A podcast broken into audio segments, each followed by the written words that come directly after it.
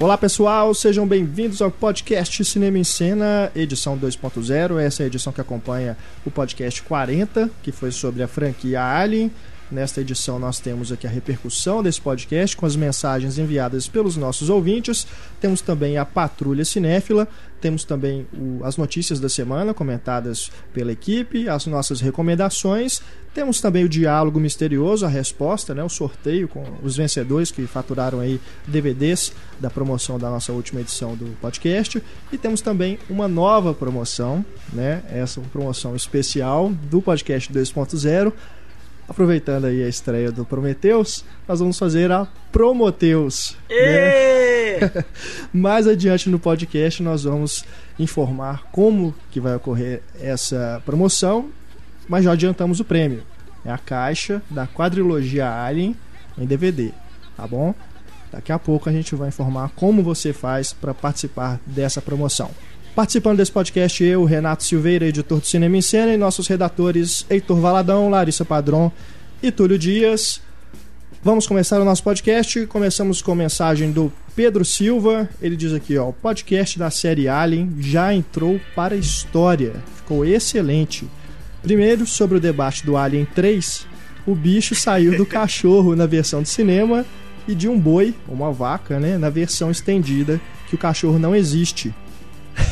Pois é, até esse debate rendeu, é, até, é, é, e é por isso que o David Fincher não aprova a versão estendida, provavelmente, né? Tipo, não, que coisa ridícula um alien boy, é um alien cachorro, né? Cachorro é legal. O vacalien, né? Como vacalien, disseram, né?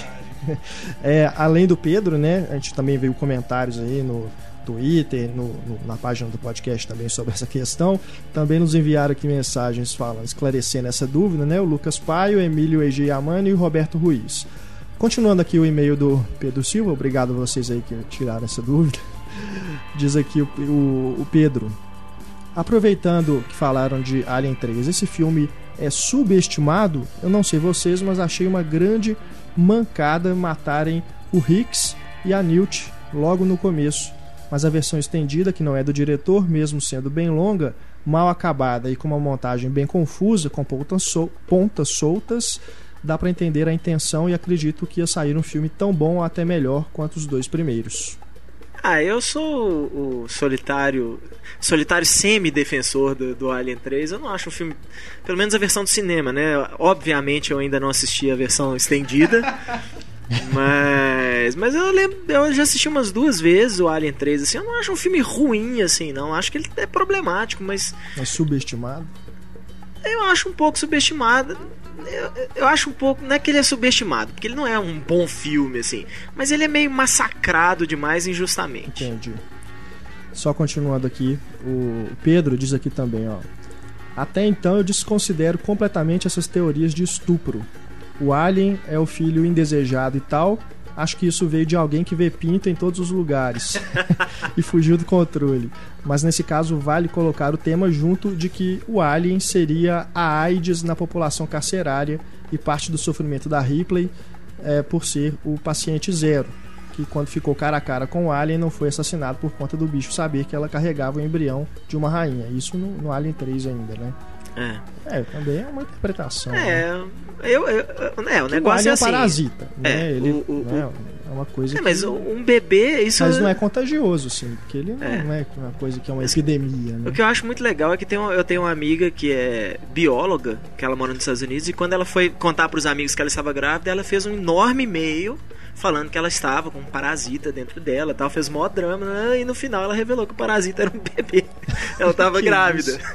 Porque é, é como, é como se fosse um parasita, ele se alimenta do que você come, ele, né, você é, é quase os, os efeitos de um né? parasita. É. Então... Falaram pra ele, só sua mãe falava que você era um parasita na, é. na barriga dele. Mas o, o facehugger é um estupro mesmo, é, né? Assim, ele é o bicho que se força na pessoa é. e bota um embrião lá dentro dela tal, né? Uhum. Cria uma pessoinha dentro da barriga. E o filho, aí tudo bem, o alien sair e tal, é, pra, é o filho rejeitado, né? Tem que sair na marra. Bom, vamos aos destaques vou... da semana. Começamos, infelizmente, com uma nota triste, né? Carlos Reichenbach nos deixou, né? Deixou o cinema brasileiro aos 67 anos, no dia do aniversário dele, né? Dia 14 de junho. Ele morreu, teve uma parada cardíaca, aparentemente, né? Os motivos aí, o que que levou ele a ter essa parada cardíaca, enfim, não foram, não foram muito divulgados, né? Mas enfim, uma grande perda aí para o cinema brasileiro. Carlos Reichenbach que tinha uma produção bem peculiar, né? Uma, uma, cinema, uma filmografia que tem uma assinatura inconfundível. Com né? certeza. e é uma é. pena que a gente não perde não apenas um grande diretor, mas um grande blogueiro, um grande promotor aí do, do cinema marginal, né? Assim, de filmes obscuros. Sim, sim. Que, que era, né? Hoje eu acho que ele, é, é, por mais que ele continuasse trabalhando como diretor, mas tra esse trabalho dele, é, se eu não me engano, ele tem uma, ele tinha, desculpa, uma uma sessão às sextas-feiras, né? Sessão no, do Comodoro. No Sesc. Cine Sesc, lá em São Cine Paulo. Sesc, é. em São Paulo. Que falam que era uma coisa é, maravilhosa, assim, era cada cara. coisa obscura que ele trazia, assim, filmes legais, né? A gente fica. Sim, sim. O pessoal ficava com filmes que normalmente sofrem muito preconceito, assim, por ter mulher pelada, essas coisas e tal, e não, o cara ele, achava cada pérola. Ele não fazia concessão nenhuma quanto a pirataria, né? Porque no blog dele ele colocava link para download colocava. de filme. Tava nem aí. Tava nem não aí. filme comercial que tá no cinema, assim, mas esses, justamente esses filmes obscuros é. que não tem como você encontrar para comprar aqui no Brasil. Exatamente. Né? E ele não tava nem aí, ele chamava até de socialismo.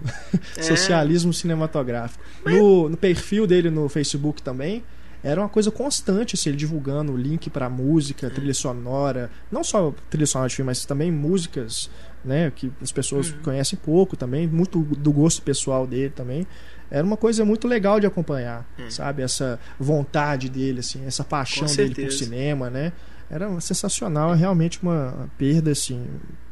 É, eu fiquei é, daquelas pessoas assim, que, quando você vê a notícia que morreu, você fica realmente triste. É. Né? Porque é uma pessoa que você que gosta de cinema é uma pessoa que está próxima, né, de você. Com certeza. Né? Você pode não ter contato pessoal e tudo, mas é como se tivesse, uhum. né?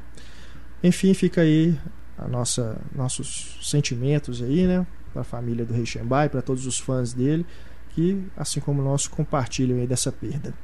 Bom, continuando aqui com os destaques da semana, as notícias aqui que bombaram aí, que tiveram muitos comentários, que o pessoal gostou. Continuação do Antes do Pôr do Sol, né? E do Antes do Amanhecer, né? Vai ser a trilogia do filme estrelado pela Julie Delpy e o Ethan Hawke, dirigido pelo Richard Linklater. Deve começar a ser filmado em breve, né? Vai sair realmente, passando-se aí nove anos, né? Depois do último, assim como o Antes do Pôr do Sol tem nove anos depois do Antes do Amanhecer. Então aí veremos então o que aconteceu com Jesse e qualquer um Celine. Celine né? Empolgados? Já tem nome, não? Antes não, da não, madrugada.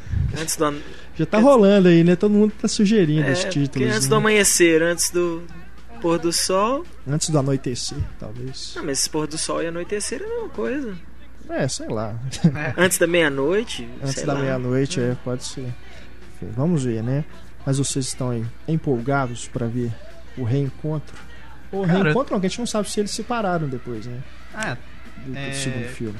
O que, que eu achei interessante foi o Ethan Hawke comentando da pressão que eles estão sofrendo, né? Porque quando o filme de 2004, antes do Pôr do Sol, foi lançado, a internet não tinha essa coisa que é hoje. Uhum. Então hoje eles têm aquela coisa, todo mundo querendo saber, ah, e aí, como é que é. vai ser a história?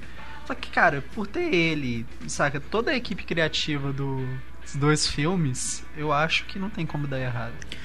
Sabe o que eles podiam fazer? É, ser um reencontro deles numa rede social. Aí podia ser o filme inteiro eles trocando DM. Nossa! Facebook. Tem cara de coisa do Linklater mesmo, isso é um saco.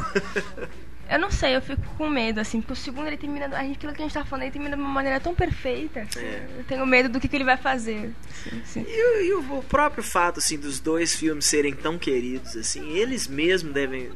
Né, devem colocar aquela pressão, assim, tipo, tá, mas aí a gente faz a gente encerrou tão bem o segundo, a gente faz. Não fica legal, né? Mas eles devem ter uma ideia muito boa, cara. Porque se eles não tivessem, eu acho que não existiria motivo para levar eles a fazer um novo filme. É, esse ah, é o problema. é. Mas esse que é o problema. Todo diretor, roteirista e tal, acha que existe uma grande ideia por trás do filme dele. e aí na hora que a gente vai ver, a gente fala assim, putz, Mas eu torço pelos caras, com certeza. Não tô, não tô nem um pouco cético, tá? Acho que deve. Espero, né? Torço para que venha mais um filmaço como. Eu, eu, eu, inclusive, eu acho que eu gosto mais do Antes do Pôr do Sol do que do Antes do Amanhecer. Eu acho que ele melhora o que já era excelente, ainda, ainda melhor. Porque aquele final. O final do Antes do Amanhecer também é lindo, não tem jeito. Mas o, o Linklater não, não confirmou ainda, né? Foi só o Ethan Hawke. Não, os três. Mas é porque os três são chapão, não, né? Eu assim, sei, mas então, é que o Ethan Hawke gosta de falar também, né? É, é o, o roteiro Ethan Hawke não ia falar se vai fazer o filme não, se não tivesse não já. E o Linklater né? também não, não é de ficar dando entrevista, sabe? Ele não é um cara muito sociável nesse sentido, não. Ele, ele, é de fazer, ao invés de. Eu vi uma coisa muito interessante essa semana. Acho que. Não lembro qual site foi entrevistar. Acho que o Benício Del Toro. Ele tava junto com o Terrence Malick, cara. Tipo, a reportagem ah, é, chegou nele e, tipo, tá lá entrevistando o Benício Del Toro e o Malik lá atrás olhando. Fugindo da câmera. Escapou na face. E o TMZ não reconheceu. Não reconheceu, meu. É, não faz nem ideia quem que é Terence Malick. Né?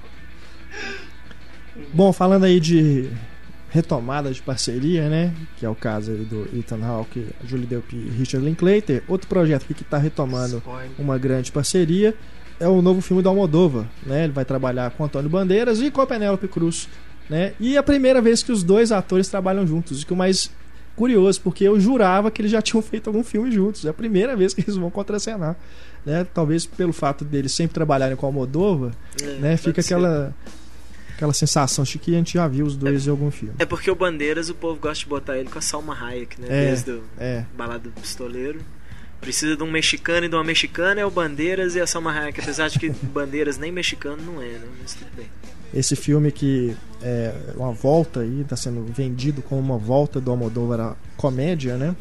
As informações iniciais de que se passa dentro de um voo que está sofrendo algumas turbulências e aí as pessoas ficam desesperadas achando que vão morrer e começam a confessar, né, fazer confidências umas para as outras, né? O filme, o, o, título em espanhol, né, o título original, Los Amantes Pasajeros. E em inglês será I'm So Excited. Imagina que no Brasil que será, né? Não, é? dá nem pra imaginar. Mas né? foi o próprio Almodóvar que escolheu o nome em inglês. E ele falou é? que é uma comédia leve. Imagina que é uma comédia Imagina, leve né? do Almodóvar. Aqui no Brasil vai ser uma babaquice. Amor a tipo, bordo. É, filme tesão, começa... tesão nas nuvens. Tesão a bordo, né? Loucuras nas sexuais nuvens. nas alturas. tesão nas alturas. Ai, ai, ai.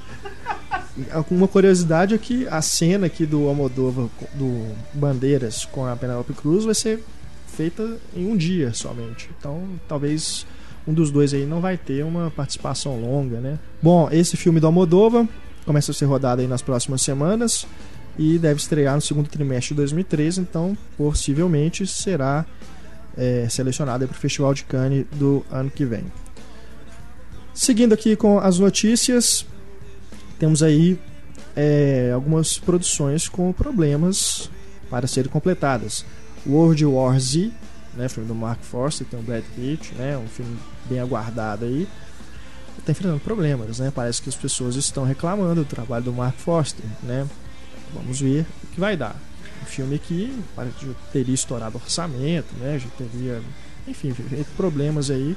O Mark Foster, vamos combinar que é um diretor bem irregular, né? Fez, é. Começou a carreira bem aí com filmes interessantes, mas o 007 dele é um dos piores, né? Quanto ah, of Solace. Não acho ruim, não. É, eu acho que depois do Cassino Royale é difícil, né? Manter o nível. Porque o Cassino Royale é muito bom. Uhum.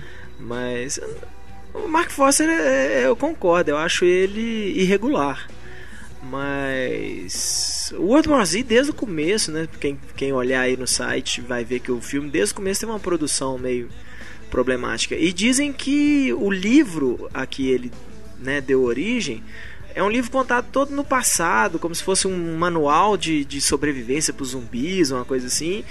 E parece que saiu bastante assim do, do que era o, o livro original e, e, parece que agora os executivos estão né, se perguntando cadê cadê o livro né assim esse livro não está aqui no, no filme e tal e eles dizem que o livro é muito bacana então outro projeto aí que está enfrentando problemas é o Cavaleiro Solitário esse que está enfrentando problemas desde do papel né desde papel teve que ser feito vários ajustes né, no roteiro para diminuir o orçamento e tudo. Mesmo assim, ainda ficou caro, né, mais de 200 milhões Né? Ia ficar mais caro ainda, cortaram e agora voltou a ultrapassar o orçamento durante as filmagens. Né? O filme do Gore Verbinski com o Armie Hammer como Cavaleiro Solitário, mas a grande estrela parece que é o Johnny Depp mesmo, É. como o tonto, né? Esse, o índio. olha, numa boa, a, pra mim esse filme é o John Carter do ano que vem. É, tá É o filme que a. Disney tá botando as fichas dela todas no filme e eu acho que vai ser. assim, Pode até ser que internacionalmente, né? Com o Johnny Depp e tal. é- é, o filme se sai melhor, mas eu tô achando que esse vai ser o filme que a- os- o povo da Disney já tá tremendo nas botas, pensando, "Ô, fiz- fizemos besteira. Porque se o Johnny Depp, no primeiro trailer que sair desse filme, se o Johnny Depp não cativar o pessoal igual o Jack Sparrow cativa, dançou, acabou. O filme tá inteirinho em cima do Johnny Depp, aquilo ali Uhum. em cima do tonto do Johnny Depp. Se for uma coisa que o público não compre, fudeu, assim. O filme vai ser um fracasso monumental. Nessa, nessas ocasiões que você vê como que a Disney tem dinheiro, né? Porque é? faz projeto caro assim, o trem fracassa na bilheteria e continua, É. né? Tipo assim, ah, você não imagina a Disney anunciando é, falência, essas coisas, igual a MGM, né? Ah, mas, mas, bicho, pensa bem. dinheiro Os Vingadores É. foi distribuído pela é. Disney, cara. Eles, eles têm de outros um bilhão recursos, já, né? com certeza. Tem a Marvel, tem a Pixar, fora os licenciamentos aí, né? De várias outras O- coisas. Canal de TV, É, brinquedo, a Disney comprou os de Muppets também, né? Então, Muppets, assim, é. O que não falta Nossa, é é, forma de coisa. ganhar dinheiro pra Disney e os analistas financeiros na época que, que a Disney comprou a Marvel ainda teve muita gente falando tipo tá mas é, é, os- ela já fez os, os- a Marvel já teve os grandes personagens dela já na Paramount já era sacou? Tipo tipo como se a Disney tivesse feito uma besteira comprando a Marvel. E tá aí os Vingadores né? Até, até hoje vai fazer vai fechar com quase 600 milhões nos Estados Unidos isso antes do filme ser relançado né? Porque Pois é. Já entrando aí nessa notícia, né? Foi anunciado aí essa semana passada que a Marvel pretende, né? Colocar os Vingadores de volta nos cinemas com as cenas estendidas. né? 35 minutos a mais filme. Imagina. eu sou um Que é dos a que vai ver de novo perfeita, provavelmente Né? com Se for certeza pensar. Eles vão lançar o DVD e o Blu-ray com a edição de cinema. Depois põe o filme de novo em cartaz É. e aí lança depois a edição estendida em DVD e Blu-ray de novo. esse tipo de Todo filme mundo compra de novo. esse tipo de filme né filme de super-heróis essas coisas uma franquia forte que a crítica gostou o público gostou e faz uma grana dessa os caras relançarem no cinema com mais coisa pra ver é, eu acho que é pelo no mínimo ali mais 50 a 100 milhões fácil que ele faz Dá mais 3D, né? É. Temos aqui também, a gente falou aí de produção cara, a Life of Pi, ex A Vida de Pi, que agora se chama As Aventuras de Pi, Cara, é o título mais Lee. trouxa que eu já Tudo vi, li. cara. Puta que pariu, velho. Pois é, esse filme, né, do Ang Lee, é um dos mais caros do ano. A conversa que tem rolado aí nos bastidores é que é um dos filmes mais caros do ano. nossa É, e ele vai estrear no Natal, né? E vai ter uma prévia que já está sendo exibida, aliás. né, já Uhum. está sendo exibida nas- antes das cópias 3D do Prometheus. É, Inclusive tem gente que foi assistir o Prometheus e falou que não teve Não essa teve, exibição. né? Provavelmente isso aí deve ser só em algumas salas, tipo São Hum. Paulo, Rio, né? Mas se vocês aí que estão indo ver Prometheus 3D não viram a prévia de As Aventuras de Pi, escrevam pra gente também, pra gente ter aí uma média, né, do que que tá rolando. Mas foi a própria Fox que enviou esse release informando que a prévia né, de 3 minutos, né, uma cena do filme, né, um trailer, é realmente uma prévia assim, para você ter a sensação do 3D, né, ver como que as coisas funcionam, seria exibida realmente antes do Prometheus, que estreou na última sexta-feira. Eu achei curioso essa atitude da Fox de divulgação do filme, que geralmente eles escolhem fazer um trailer, né? No caso, não, eles pegaram uma cena do filme pra mostrar, possibilitar aquela experiência mesmo de ver o 3D, de sentir o 3D do filme. É. Inclusive a gente publicou durante a semana uns, sei lá, 15 segundos de uma cena. Porra, que do caralho. velho. Esses 15 segundos já 15 já segundos, muito impressionam, bom, cara. né? Você 15 segundos vencedor do Oscar do ano que vem, cara. Melhor filme. O As Aventuras de Pi, então, Eu me recuso, meu. né, estreia aí em dia 25 de dezembro, né? O filme esse não é nome. infantil, cara. Pois é, vai estrear no Natal, vai ser igual o compramos um zoológico também, né? As Aventuras de Tintim. pessoas... É, tentando, lembro tentando, também. a mesma coisa É. da- tentando fazer Imagina. Coloca então as aventuras de criança, pipi né? mesmo. pim pim. Teve um leitor que É, sugeriu, leitor sugeriu né? As isso, aventuras de pipi. Mas. Se não tiver um subtítulo, né? As aventuras de Pi. Ou. Ou Trapalhão. Não, não, cara. Não, Fox. Não. Mas é, é isso que eu não entendi, porque é a história do menino que. Nau- tem um naufrágio, É, é, o menino fica num barco, e no barco tem um tigre e sei lá quais outros animais. E ele vai parar em algum lugar. Ele tá naufragando, cara.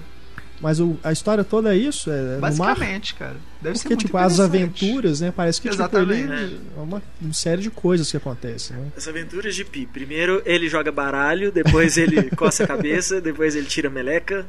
Depois ele arruma uma bola que vira amiguinha dele. né? E por último aqui, só para encerrarmos os nossos destaques, Heitor, você comenta essa. Fotos do figurino, né, do Superman, né, revelando aí o visual das roupas dos kryptonianos, né, o Jor-El e a Faora. É, do Superman a gente já tinha visto. É, o que, que você achou? O que, que você Então, tá achando da, do que já foi divulgado nível- até o momento sobre o Pois Superman é. Homem de Aço? O pessoal gosta de comentar muito em cima de foto. E foto, cara, não... primeira coisa, você não tem a fotografia do filme. A segunda coisa é que vê uma foto de uma coisa parada, estática, assim, tal, você não sabe se em movimento, se junto com o cenário, essas coisas, se aquilo vai funcionar ou não. Honestamente, a roupa do, do Jorel, aquele S que colocaram tal, é meio papagaiado demais, assim, meio, né, meio estilizadão demais. Que é uma coisa Coisas que a gente já Zack esperava Snyder. do Zack Snyder, é. Mas é, sabe, é difícil é, é, virar e falar, nossa, que feio, que horrível, tal, não sei o quê, porque dependendo de, do ambiente que aquilo vai estar lá, você não vai nem perceber. É a mesma coisa, por exemplo, na. Não sei se alguém já percebeu que a roupa do, do Superman do Brian Singer ela é toda de Szinho. Né? Ah, é? Não, isso eu não tinha reparado. Ela é toda de Szinho. Se você pegar uma foto assim do negócio, uma foto com a resolução bem alta, você vê que ela é toda de Szinho. Você não vê isso, você não enxerga isso no filme. Uhum. Né? Isso é uma besteira de, de designer de, de, de roupa, designer de produção, que não aparece. É a mesma coisa assim, honestamente, eu acho uma bobagem o Snyder ter atendido a DC ou ter atendido o público e tal, e ter tirado a cueca vermelha, por exemplo. Mas no final do, né, não vai fazer diferença na hora que você vê no filme, assim, você não vai sentir falta dela. Você sabe que ela não tá lá. Eu acho que é a mesma coisa com o uniforme do Homem-Aranha, nessa atualizada que o Mark Webb deu. É, tá diferente, tá diferente, mas na hora que você vê dentro do filme aquilo ali, então eu acho que não vai fazer essa diferença toda. O problema é quando realmente adulteram, né, assim, o uniforme do personagem e tal e, e- e estragam o visual dele. Mas no caso dessas pequenas alterações, eu acho que é besteira a gente pensar nisso antes de ver alguma coisa. E o Zack Snyder, eu assisti Sucker Punch esperando assim, o pior filme, não o pior filme do ano, mas o pior filme da minha vida, pelos trailers. E, né, na hora que você vê o filme mesmo contadinho lá, amarradinho em duas horas, eu fiquei bem surpreso com o filme, assim, achei bem divertido. É, Então, se ainda com a expectativa baixa, acho que dá pra gostar mesmo. Pois é, e Superman eu tenho expectativa muito alta, né? Sempre. Porque eu quero gostar do filme. Mas acho besteira ficar ficar comentando isso agora, principalmente por isso, porque não é assim, não é uma foto do filme, é uma Aham, foto das roupas da em exposição roupa na feira. exposição, é. Sabe? Então você nem sabe se a cor tá, tá re- realmente tá, É. tá fiel à cor que vai aparecer na tela Aham. tal. Mas vamos ver. Eu, eu, tenho, como eu sempre digo, eu tenho fé no Zack Snyder porque eu acho que ele sempre tem as melhores intenções. Ele tem um pouco de mau gosto às vezes. Uhum. Mas intenção boa você vê que ele tem. Você vê que é um cara apaixonado por esse tipo de material. Então, Vamos ver então, né? Aí no próximo mês deveremos ter o primeiro trailer, né? Tomara junto com É. o Batman. Se não, ver. se não tiver, é o, Porque o- o tiro filme- no pé da Warner do O ano. filme vai estar na Comic Con, né? O Batman que não estará. É. Né, mas acho que o Superman vai ter alguma coisa lá. Então eles devem fazer É uma porque o. Batman vai estrear duas semanas depois, É. né, da, da Comic Con. Então é besteira eles ficarem promovendo o Batman pra uma coisa, porque o pessoal vai falar assim: se você quiser promover o Batman, você vai ter que ou mostrar mais material, o que a Warner provavelmente não quer fazer, pra não, né, não entregar surpresas do filme, ou então fazer uma exibição antes. E aí faz uma exibição, aí acaba que tem gente que consegue filmar É, e põe na internet, é bobagem. Verdade. Bom, seguimos aqui com mais um e-mail enviado sobre o podcast da franquia Alien. Séries Miranda, ele que é de São Paulo, fala aqui. Olá, amigos, não sei se posso chamá-los assim, mas passo tanto tempo da semana ouvindo vocês que vou tomar essa liberdade. Claro que pode. É, eu, eu, vou, vou, citar o Richard Donner no Superman, Superman 2 Director's Cut, lá do Richard Donner Cut, que ele fala que se você comprou esse, esse filme, então você, eu considero você um amigo. Mesma coisa, se você ouve o podcast, eu te considero um amigo. Adorei quando vi que o podcast 40 seria dedicado à saga Alien, pois tinha acabado de rever Alien Oitavo Passageiro como preparação para o Prometheus. Sempre odiei subtítulos colocados na tradução dos nomes dos filmes, mas achei perfeito no caso de O Oitavo Passageiro, ao ver aparecer logo no início do filme, entre os dados da Nostromo, Tripulação 7 apesar de que isso acabou obrigando a distribuidora a colocar um subtítulo também no segundo filme, quebrando a sutileza da escolha de James Cameron, que apenas acrescentou um S, Aliens, no título original, indicando que se no primeiro vimos apenas um, no segundo veríamos vários deles. Isso realmente, né? o título é gosto. bem bacana, né? É. Alien e Aliens, né? Depois tivemos o Predadores, né? Na verdade é. era o, ter terceiro filme do Predador, né? É. Da franquia, mas com certeza foi uma tentativa de fazer algo parecido. Mas eu prefiro esse tipo de coisa do que Alien 3, Alien. Quer dizer, o 4 chama Alien Ressurreição, mas igual isso, Predador 2. Poxa, cria um, cria um título, cria é, em cima. Eu lembro, original, que, eu, eu lembro né? que eu achei super legal o que o, a, a, Sony acabou não fazendo na época. Quando ela lançou o Homem-Aranha, o segundo filme não ia chamar Homem-Aranha 2. Eles estavam estudando lançar como The Amazing Spider-Man, igual está sendo lançado agora né? Porque o Homem-Aranha ele tinha várias revistas na época do lançamento do filme. Tinha o Amazing Spider-Man, tinha o Peter Parker Spider-Man.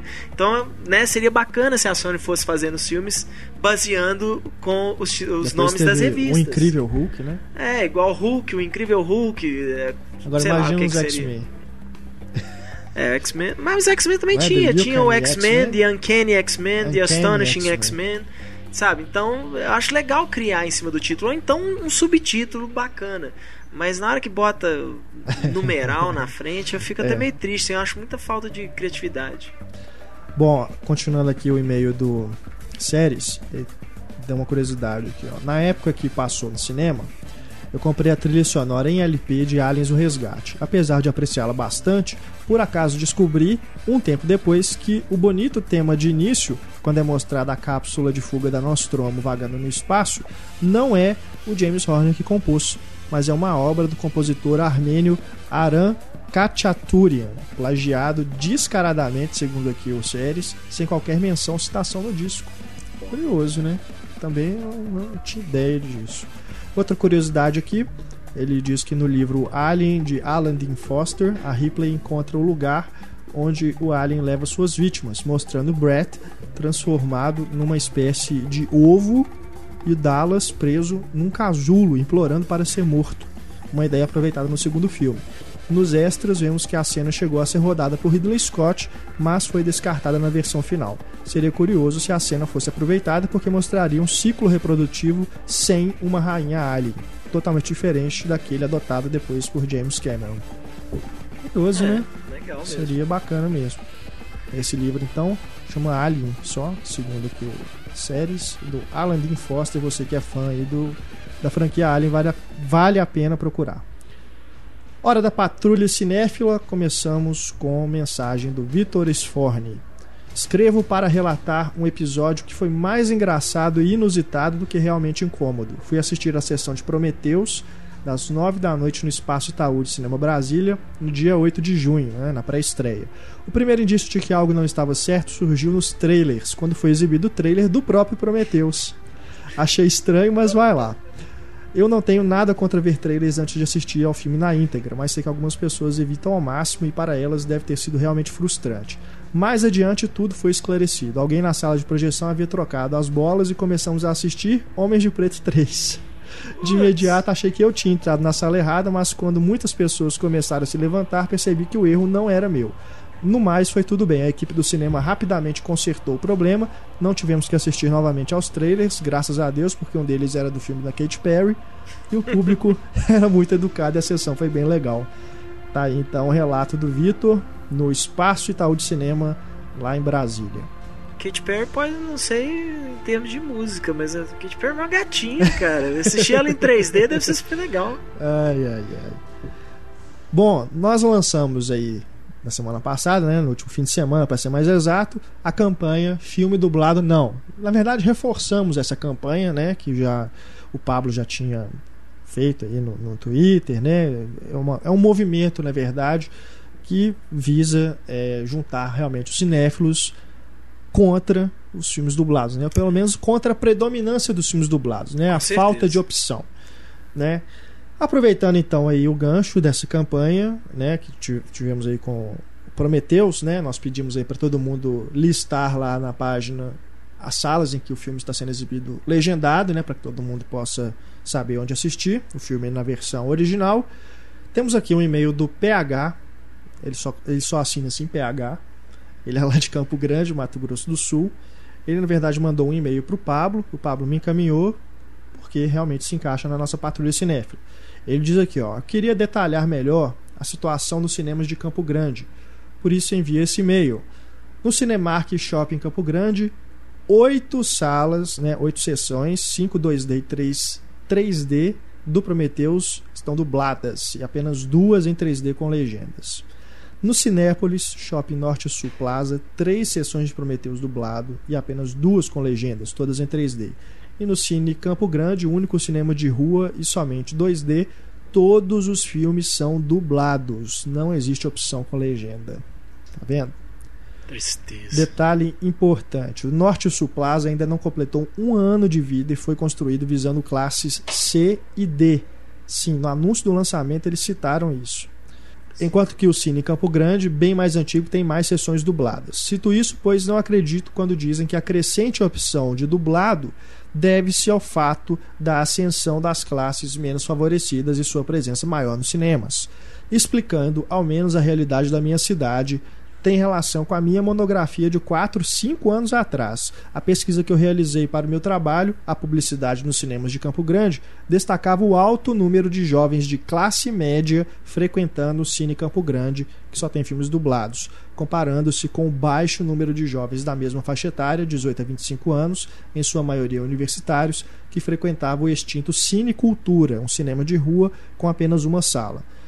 Outra questão que acredito definir o interesse pelo legendado se dá ao fato de pessoas acima de 40 anos também preferirem o mesmo Cine Cultura, único lugar possível para exibição de filmes nacionais de diretores como Beto Brant, Cláudio Assis, Jorge Furtado, entre outros, e claro, filmes legendados fora do mainstream. O Cine Cultura fechou as portas há uns três anos pela falta de público. Enfim, só queria detalhar para vocês a realidade de Campo Grande, cidade de pouco mais de 800 mil habitantes e que terá em 2013 mais um shopping, o maior e voltado ao público A+, mais sei lá o que, que terá a rede de cinemas UCI. Será interessante ver a quantidade de sessões dubladas para esse cinema também. É duro, hein? É muito duro. Campo Grande, né? Cidade. E eu ouvia falar 800 tão bem de. Campo Grande, cara. Pois a é. cidade estava tão desenvolvida, Ah, realmente, assim, você- pessoal, tão uma vida cultural legal. Mas é é só você pegar a proporção. Uma cidade, vai, menos que a metade de BH. Se você for pegar metade dos cinemas de BH, talvez seria essa a realidade também, que a gente tem um pouco mais de opção ainda. Mas a, a gente fica reclamando aqui. Imagina esse povo em cidadezinha pequena. É. Tem um, dois cinemas e quando tem é dublado, sabe? Deve a gente nem tem nem. dublado. A gente Com pelo menos ainda tem mais certeza, né? opção. Se, se bobear essa proporção aí de lançamentos que tem mais cópias dubladas do que legendadas, é justamente por isso, porque tem mais. As, nas capitais, a maioria das legendadas vão para elas, né? No interior, que realmente só vai dublada, e por isso tem mais cópia dublada. Porque eles não dão opção para o interior. É, eu acho que assim, a existência da opção, tudo bem. Que seja, de preferência, meio a meio. Agora, quando o filme é lançado só dublado, aí pra mim é um, é um desrespeito tamanho. Total. Pra mim é tipo, olha, Absurdo. não queremos que pessoas que saibam ler, né, que gostam de curtir cinema mesmo, não sei o que, nós não queremos que você vá no cinema. Foda-se seus. É. Não assista o filme no cinema, então espere sair em vídeo.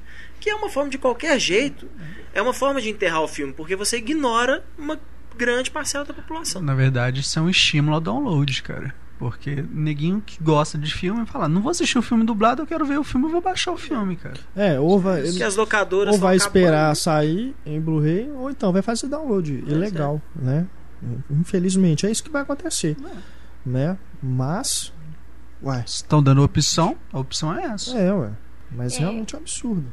é engraçado que aqui a gente pode, por exemplo, boicotar. Eu só vou onde tem legendado. Em cidade que só tem dublado. Pois é. Como é que a pessoa boicota? Não complicado. assiste. Bom, reforçamos aí a campanha. Dublado não. Filme dublado não. Né? Vamos continuar batendo nessa tecla aí. Todo grande lançamento nós vamos reforçar isso. Né? Pedir para as pessoas realmente é, intensificarem aí a, divulgação dessa hashtag no Twitter, né? Colocando aí também no nosso site lá as salas em que você pode ver o filme legendado. Enfim, e pedimos para que você também né, faça a sua campanha, né, junto aos seus amigos, né, não, seus, seus parentes e tudo, realmente Não. favoreça aí os filmes legendados, né, a obra original.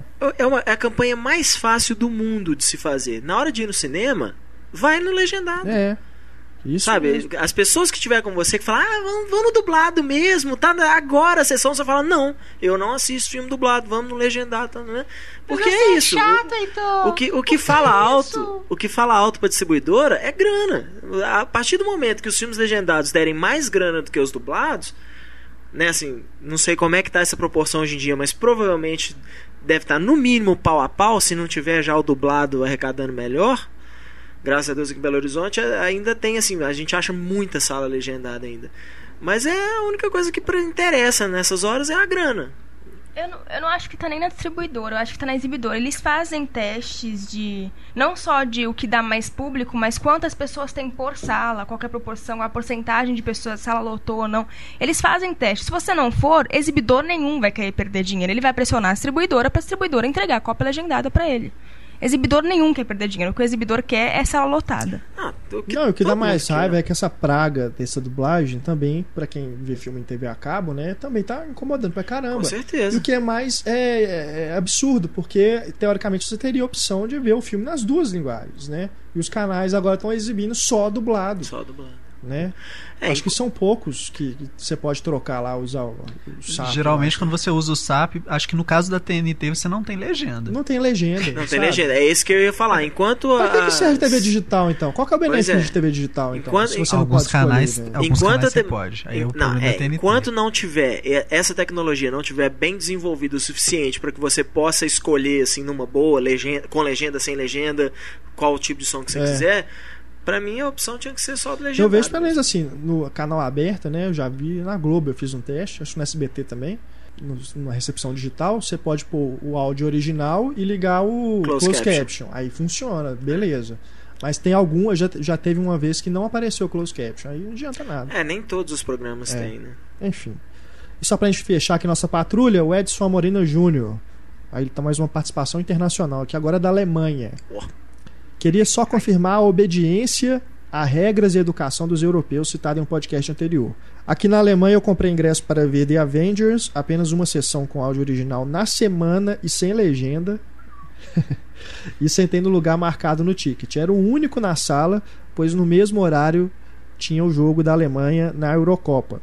Aí entrou um casal de alemães e disseram em voz alta o número né, o, dos, dos lugares que estavam no bilhete deles. E eles se sentaram exatamente do meu lado. Isso mesmo, uma sessão com três pessoas na sala, numa língua que não é a do país, o casal sentou ao lado de um desconhecido. Aí ele colocou aqui a hashtag, né, o jogo da velha, medo. Aí aquele negócio sentar, o pior era isso, sentava um de cada lado dele ainda. Aí falou que começou o filme, ele saiu e mudou de lugar. Diz aqui o Edson: o cinema aqui na Alemanha custa de 6 a 11 euros, sendo o 3D o mais caro. São raros os filmes com áudio original, mas tem um cinema especializado que só passa filmes alternativos, de arte, entre aspas, em seu áudio original. E pelo menos onde eu moro, que é no sul da Alemanha, uma cidade aqui que eu não sei pronunciar o nome, os cinemas são na rua. Inclusive tem um Cineplex de rua, um prédio lindo e gigante só com cinemas e alguns restaurantes. Ah, deve ser. Ele mandou uma foto aqui, inclusive. Bonito mesmo o lugar. É, no, no- Mas na só Europa, passa, filme, nos Estados só Unidos... passa filme dublado. Começa a campanha filme dublado aí, não também. Na Alemanha. Vamos colocar a hashtag Joga, a, gente joga, alemão, né? a gente joga no Ah, Google ah, não. Tradutor. É, traduz pra gente, porque a gente jogar no Google Tradutor lá em alemão vai traduzir errado. Mas isso é impressionante, porque realmente na Europa, né, a maioria dos filmes é dublado. Ó, a gente sabe que vai ter Kino e vai ter Nine no, no, no negócio. Falta o É. dublado, a palavra dublado em alemão. Eu vou estar falando bobagem aqui, provavelmente, mas o que eu acredito é que porque na Alemanha, na França, por exemplo, que eles têm essa. Coloca o filme dublagem, isso acho que é uma determinação por lei, É, né? Porque eles têm o negócio de preservar a língua. preservar a né? língua. Aqui no Brasil não tem essa palhaçada, então não tem- Ainda não. né? Não, eu não concordo com essa Ainda. palhaçada Eu também. também não, preservar a também língua. Vai não, preservar a é. língua original, tá? Exatamente. Você não tá preservando a língua. respeito à É. cultura alheia. É uma bobagem isso, né? Tem outro, você não tá mostrando a sua cultura, você tá mostrando a cultura de outro. Você tem que preservar a sua língua em outra cultura. É ridículo. Não, é ridículo essa campanha Brasil não Os europeus podem ser educados, mas são burros. burro. Analfabetos É funcionais. questão de ser educado demais, né? Assim, tipo, educado ao ponto de você ignorar o resto do mundo. E não pode. Olha, hora do nosso flashback. Temos aqui vários e-mails com sugestões, mais sugestões de filmes românticos, né? Que foi o especial de namorados. Fernando Roberto de Curitiba. Podcast 39, especial Namorados, foi um dos melhores e me fez lembrar de várias histórias de amor que já foram contadas no cinema. Gostaria de destacar algumas que ficaram de fora. Olha, isso a gente já falou aqui. Nós não tínhamos o objetivo de falar de todas as histórias de amor. Não, a né? gente quer fazer a parte 2 ano que vem. Mas eu, eu selecionei aqui algumas coisas, né, alguns e-mails aqui, porque realmente são sugestões bacanas. Então por isso que estão indo aqui. Mas eu não vou ler tudo que chegou, porque realmente foi um volume muito grande. Diz aqui o Fernando, as sugestões aqui do Fernando. As Pontes de Madison, que me deixa com os olhos marejados a cada vez que eu reassisto. Um Lugar ao Sol, com a Elizabeth Taylor e Montgomery Clift, um belo trágico filme com uma das melhores cenas de beijo já filmadas. Lua de Fel, do Polanski, um filme sensual, grotesco e arrebatador.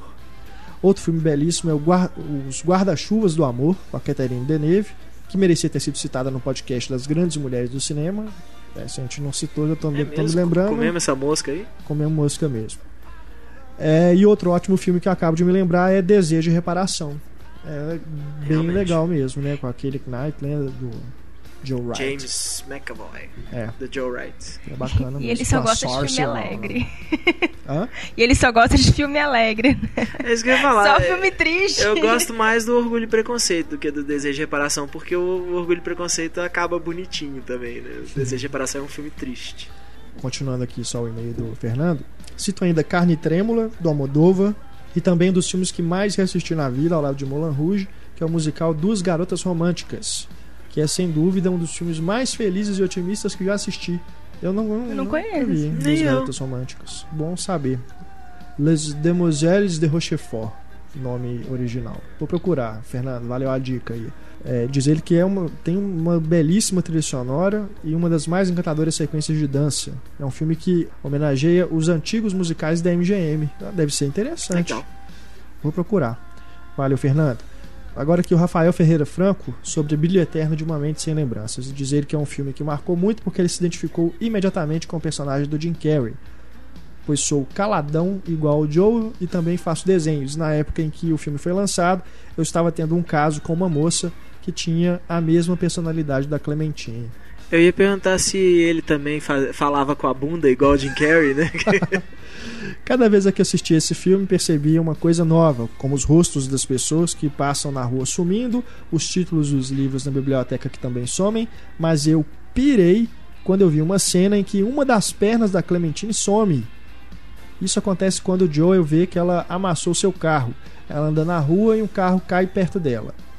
Forte abraço pra vocês e confiram a perna da Clementine que some.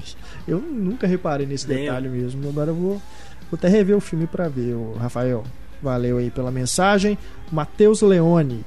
Olá, equipe do Cinema em Cena. Escrevo para contar algumas experiências que eu tive com casais na sala de cinema. A primeira foi na estreia de. Uau! É, de... Tá vendo? Sentido. swing. Cinema de swing próximo. Ai, ai. A primeira foi na estreia de O Incrível Hulk.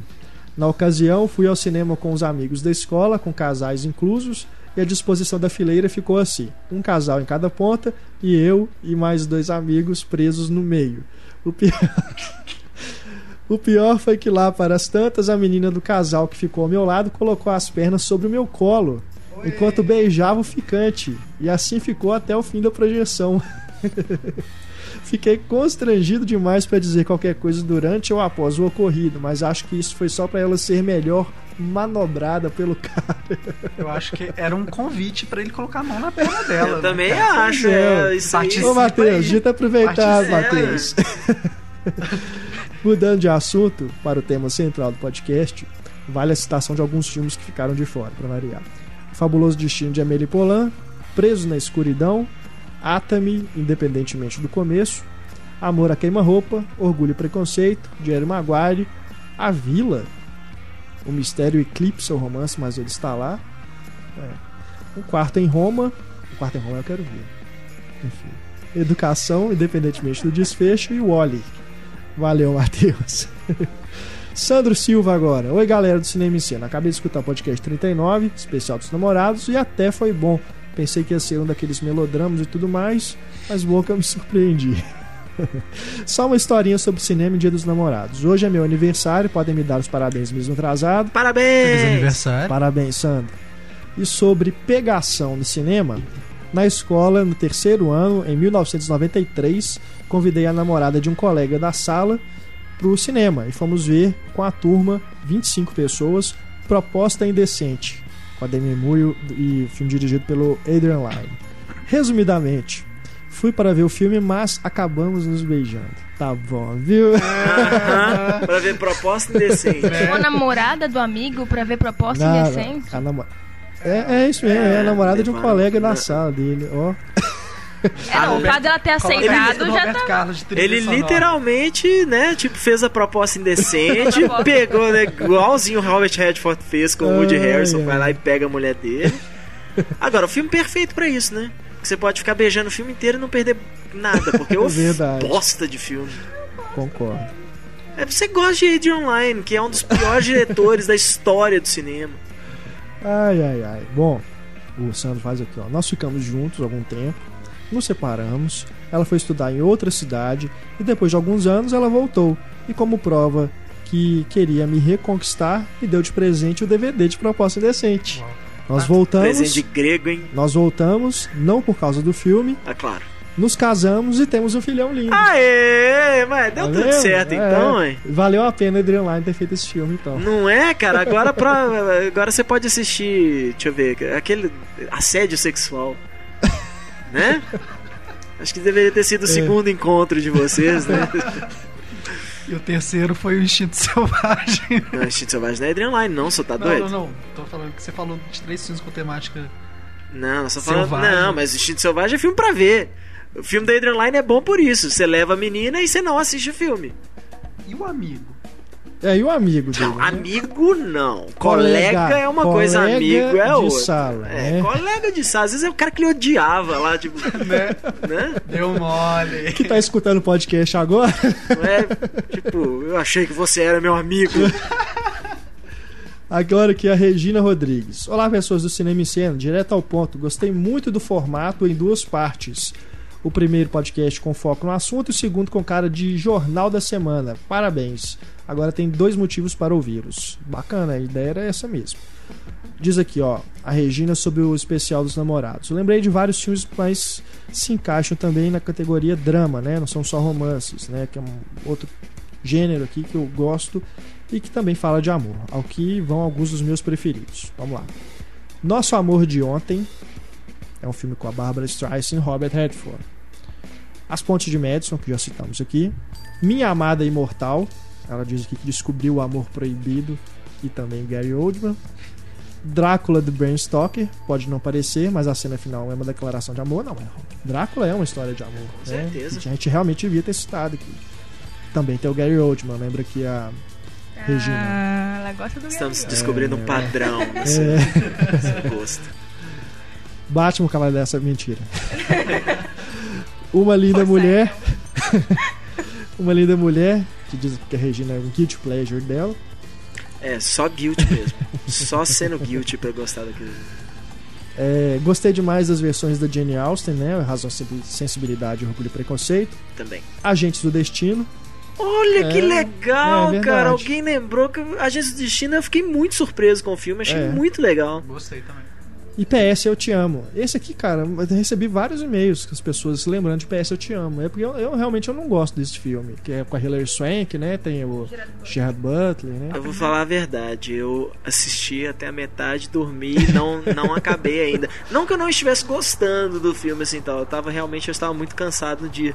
Mas é aquela coisa assim, sabe? Você não sente vontade de ir lá rever toda aquela parte de novo para poder ver o que acontece no final. PS Te Amo é aquele que a, a, ela perde, né? O marido. É, ele, ele morre, ela cartas, né? deixa uma série de cartas pra ela. É. Aí ela fica com o amigo dele, não é? É o? Jeffrey Dean Morgan. O Jeffrey tá Dean bem Morgan. legal, né? O Leonardo Lopes lembra aqui do filme Tinha que Ser Você, que se chama no original Last Chance Harvey, né? Com a Emma Thompson e o Dustin Hoffman. Esse é, passou batido mesmo, né? Acho que foi lançado nos cinemas. É, ele passou, passou rapidinho nos cinemas aqui. Acho que nos, nos Estados Unidos ele teve até uma- um lançamento bem limitado nos cinemas. Aham. Foi lançado mesmo mais forte em vídeo. O Felipe Pin Rinaldi, 17 anos, ele fala lá de Fartura, interior de São Paulo. Olá pessoal do Cinema em Cena, acompanhe diariamente o site, ouço todos os podcasts, espero que vocês continuem com um excelente trabalho, até no mínimo Transformers 25. Eu espero que não tenha Transformers 25, né? É, não tenha- cara, a gente não precisa passar por isso. a gente já cara. sabe que vai ter um Transformers 4, né? Não precisa mais do que isso. Ele lembrou aqui também do PS Eu Te Amo e disse aqui, ó.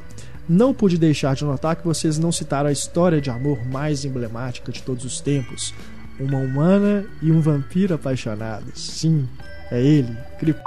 Pô, achei que você ia falar Drácula de Bram Stoker. Entrevista é, com né, vampiro. Não, entrevista com vampiro não Mas tem é, história tudo de bem, o amor. Felipe que tem o tem Brad Pitt e o 17 Brad, anos, o Tom né? Cruise. Não, eu, eu, go- eu gosto mais de pensar no Brad Pitt pedófilo com a Kristen Dunst do que com o Tom Cruise. É. Eu diz aqui o Felipe, ó. É, é um filme que me faz chorar toda vez que eu me lembro dele. PS. Se restou alguma dúvida, eu choro de tristeza de lembrar que o Ah, filme existe. tá. Não, mas é Ela sério. ter trollado e não Seu falar dessa parte. É, a gente ia mandar pra todos os seus amigos É. o podcast.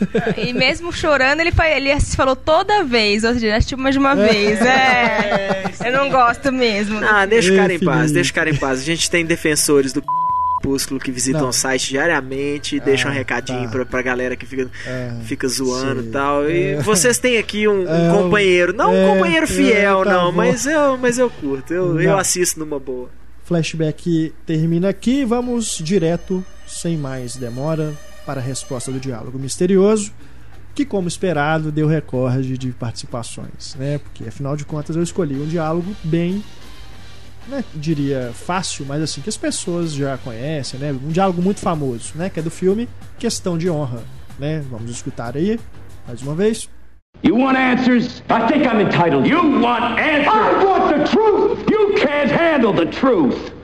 Esse diálogo que tem que o Túlio achou que era do advogado diabo. Olha só que vergonha. Eu fui felizão mandar mensagem pro Renato. Cara, acertei o diálogo misterioso, acertei o diálogo misterioso. Ele chega no dia seguinte, não, você errou. Aliás, o Túlio foi a única pessoa que errou esse diálogo. Caralho. Brincadeira, hein, Túlio? Tivemos 83 pessoas que acertaram a resposta. né? 84 mandaram, 83 acertaram. Tivemos 83, fizemos aqui o sorteio. O resultado, então, vamos dar agora. O primeiro lugar, né, o primeiro sorteado, na verdade, que fatura aí o DVD do filme Serenity, é o número 51. Número 51 é o Vinícius Fernandes. Parabéns, Vinícius. Você faturou o DVD do Serenity. O segundo sorteado vai faturar o DVD do filme Duna. É o número 3. Número 3 é o Hermínio Miguel de Oliveira Filho. Parabéns, Hermínio. E o terceiro lugar aqui, DVD do Perdidos no Espaço, número 30. Leonardo Seta. Leonardo Seta, parabéns. Vamos mandar para vocês aí os DVDs. Eu peço para vocês que foram sorteados enviaram um e-mail para a gente com o endereço completo para a gente poder encaminhar os prêmios. Vocês podem conferir aí na página do podcast a lista de- dos nomes de todos que acertaram, né? Só mais uma vez, os números foram dados aí por ordem de chegada dos e-mails. É, também tem aí o link para vocês verem o resultado do sorteio, né? O print aqui da tela. E, né, na próxima edição, no 41, temos mais um diálogo misterioso com mais prêmios. E como eu disse no começo do podcast, nesse podcast 2.0 nós temos a nossa Promoteus. E a Larissa acabou de ter um calafrio aqui. Aproveitando, né, a estreia Nossa, do minha ideia. Eu ia falar, nossa, que piada Não ia. Não ia. Não, não ia. Eu ia. Mas Ia, certeza. é o seguinte, o prêmio é a caixa de DVDs da quadrilogia Alien, né? Em DVD, não é em Blu-ray não, gente, porque, né, é um prêmio, né? Vamos, vamos só pra né, deixar claro, é semi-novo. não tá lacrado, né? O Heitor tem uma coleção gigante, né, de DVDs. Muitos dos DVDs que nós sorteamos aqui estão fechados, mas é porque o Heitor se desfez deles. né? Então ele está. O nosso podcast agora é patrocinado pelo Heitor. O. Diálogo Misterioso, Powered by Heitor. Ixi, Powered by Gelogurt. Bom, e a nossa Promoteus, né? Você vai ter que enviar um e-mail pra gente com uma frase criativa, né? Uma frase criativa. Nós adoramos esse tipo de promoção. né?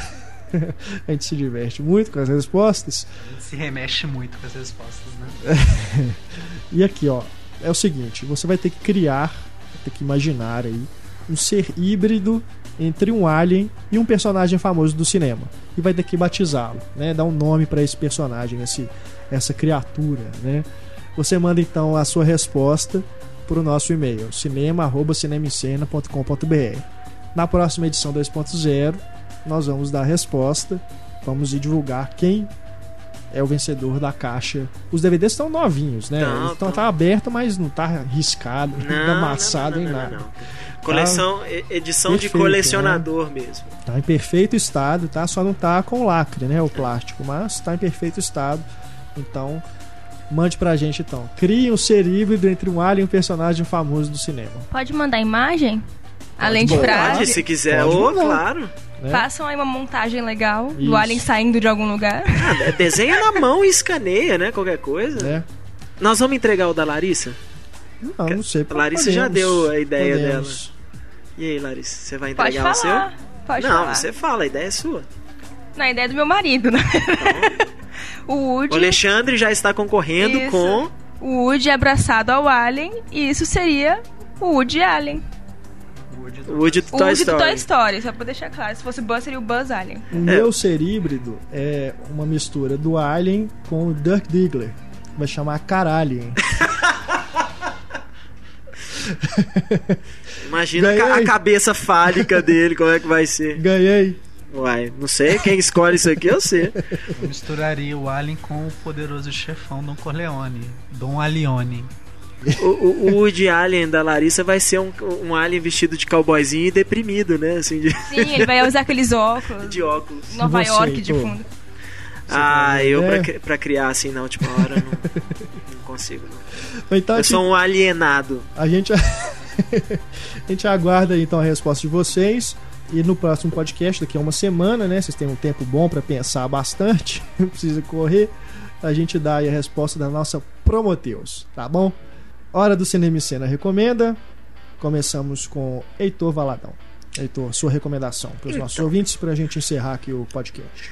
Para a alegria dos colecionadores, a Sony resolveu lançar aqui no Brasil uma edição especial de As Aventuras do Tintim, O Segredo do Licorne, que vem com aquela miniatura do cachorrinho Milu acompanhando. Foi lançado essa semana, pass... semana passada, se eu não me engano. Já o pessoal que fez aí a pré-venda já deve estar recebendo.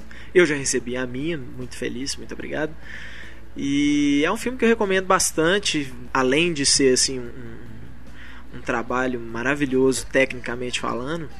É, é um filme muito divertido também. Tem cenas, a cena da perseguição na, na cidade lá, o Tintim de moto e o tanque Nossa, de guerra. é sensacional. aquilo ali é de tirar o fôlego. É uma Muito pena bom. que eu ainda não tenho uma televisão 3D para poder rever aquilo em 3D Aham. que realmente o Tintin era um filme, assim como o Hugo Cabret, o Avatar, é um filme que né, quem tiver a oportunidade aí, faça questão de ver em 3D, porque vale a pena. E tá num preço até bacana, né? Pra vir com brinde, assim, né? Cento- É, considerando- Cerca de 149 reais. 149 reais, considerando Blu-ray que 3D, uma edição de normal, É, DVD, uma edição tudo, né? completa assim aqui no Brasil não sai por menos de 100 reais, né? É. Então, A iniciativa é muito boa mesmo, né, da Sony trazer isso pra cá. Bom, a minha recomendação aí segue carona aí na, na do Heitor, pra quem gosta de colecionar filmes. A Disney lançou aqui no Brasil os Muppets em Blu-ray numa latinha bem bacana, né, que vem é uma latinha de metal. é, e ela cabe os outros filmes também. Então, se você comprar os outros Muppets, né, o Muppets no espaço e os Muppets em Nova York, não é é, isso? os Muppets Manhattan, conquistam Nova né? York. você pode comprar e colocar tudo junto, né? O, o problema é que vai ficar um pouco apertado, mas se você tiver outras caixinhas né, mais fininhas, né, daquelas slim em casa, é só você trocar o encarte. Você vai ter que fazer um ajuste ali com a tesoura, provavelmente, por causa do papel, É. mas dá pra você guardar tudo junto. É uma lata também que não sai muito caro, né? É. Você compra junto com o Blu-ray dos Muppets, o filme mais recente, e os outros filmes também estão baratinhos. Eu, eu paguei acho que 20 e poucos reais em cada um, teve uma promoção aí no Walmart. Mas vale a pena procurar aí pra você que gosta dos Muppets ter tudo em casa, né? Tudo- É uma pena que aqui no Tudo Brasil eles não organizado. seguiram essa, essa formatação internacional, né, da caixinha do Blu-ray, que aqui Pois no é. Brasil é um pouco mais larga. É. Isso assim, até tem a Criterion, por exemplo, também costuma lançar na caixinha mais larga, a Kino e tal, mas são distribuidoras muito exclusivas, assim, vamos dizer, né? No resto do mundo é tudo mesmo mesma largura e aqui é um pouquinho mais largo. Deve ser, provavelmente eles estavam querendo que aparecesse mais na- nas prateleiras das videolocadoras, né? É, Ou às vezes questão de custo mesmo. Larissa, sua recomendação para os nossos ouvintes. Tava pensando no caminho pra cá, eu lembrei de um documentário que eu assistia bastante quando eu tava no começo da faculdade e que eu acho ele impressionante, assim, algumas cenas dele, muito bonito, que é um documentário chamado Baraka, com K. É mais ou menos um documentário, não dá nem pra dizer que é um documentário, é algo muito diferente dos documentários tradicionais. Ele vai na linha do. Koyaanisqatsi. Isso, exatamente. E eu tava, fui procurar na internet, ele tem DVD no Brasil pela Versátil. Isso. Ainda existe a Versátil, Heitor? Existe a Existe. Versátil, inclusive ela lançou ele em alta defi- definição agora. É mesmo? Nossa, e deve ser maravilhoso assistir ele em alta definição. Eu não assisti em alta Realmente, definição. né? Ele deve ser incrível de ser assistido em alta definição. E mesmo se você não achar aqui no, no, no Brasil, você pode comprar um americano, porque ele não tem. né, não, tem, não tem diálogos, fala nenhuma, não tem, fala, nada. Não tem, Não tem problema de não ter São só legenda. imagens mesmo. É um filme belíssimo. É muito bonito, então vale a pena assistir. Ele é aquele filme que você vai fazer uma reflexão bem legal na sua cabeça. Ótima recomendação, Túlio Dias. Então, o Glenn Hansard, que recentemente, em 2006, protagonizou o Once, apenas uma vez, um filme muito elogiado, um musical. Ele interrompeu momentaneamente, espero, a atividade na Swell Season, sua banda com a Marqueta E Glova. E a essa mesmo. Adoro falar esses nomes. É, para lançar o primeiro disco solo da carreira dele. E, meu, cara, ouvindo o disco é aquela coisa. Eu sou muito fã do Damien Rice, saca? E eu não tenho Damien Rice mais porque desde que a Lisa Hennig abandonou ele, ele deixou de produzir qualquer coisa. Ou então o talento dele tava na, na musa inspiradora. E eu vi o trabalho do Hansard, cara, inspirador. É aquela coisa triste, tipo, melancólica que você ouve. Meu Deus, isso realmente toca na alma, sabe? E num disco que a gente tem o Dinho Ouro Preto, lançando, no ano que a gente tem o Dinho Ouro Preto, Olho Preto, lançando disco de cover, não é difícil mesmo afirmar que esse é um dos melhores discos do ano. Chegamos ao final do nosso podcast 2.0. Um podcast que temos que nos despedir momentaneamente do Heitor, né? Que afinal de contas está se casando essa semana. Né? Está se juntando a Xana Mourão, a noiva dele. Nós iremos prestigiar essa união, né? Essa cerimônia tão linda, tão bela. Um videocast ao vivo. Transmissão ao vivo, né? No, no Cinema em Cena. Bom, o Heitor vai se ausentar do nosso podcast durante duas semanas, né, Heitor? É, quer dizer, são quatro edições, né, na verdade, né? Porque você vai viajar para a Lua de Mel, né? Exatamente. Vai conhecer a terra de Juan José Campanella e Ricardo Darim, não é isso? Uhum. E o Heitor volta então na edição 43, não é isso? Que a 41 e a 42 você não virá. É, 41 e 42 e as versões 2.0 delas também Exato. eu não estarei aqui.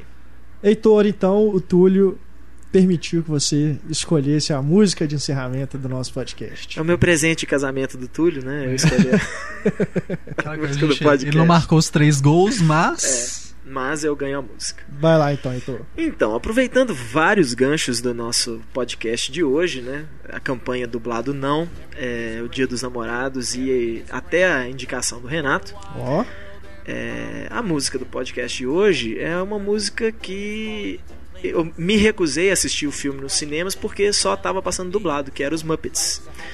E não entendi a indicação ao Oscar, né, que, que uma das canções, foram duas canções dos Muppets, né, que foram indicadas. não, só uma. Não, foi só uma. Só uma, né, o Foram Menor Muppet. dois filmes Menor indicados ao e Oscar. É, é o. Menor Muppet e o Rio.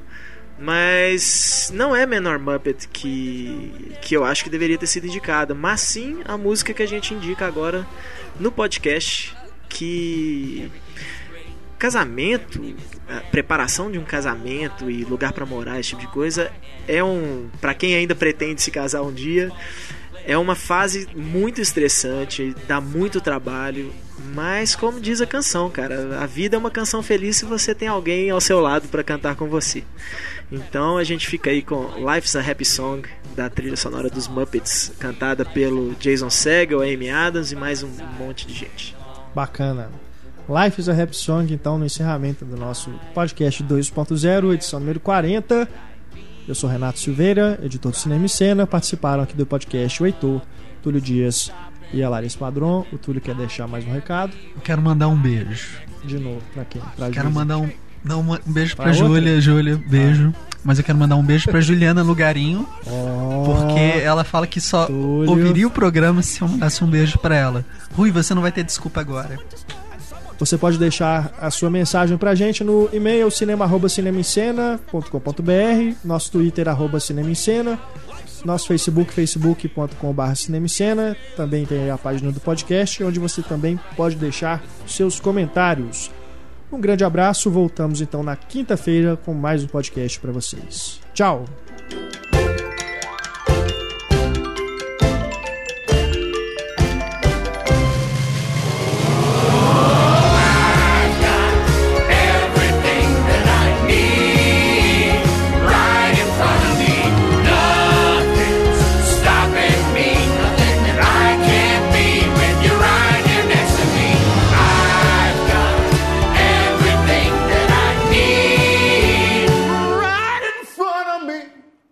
Sorry, I was super excited.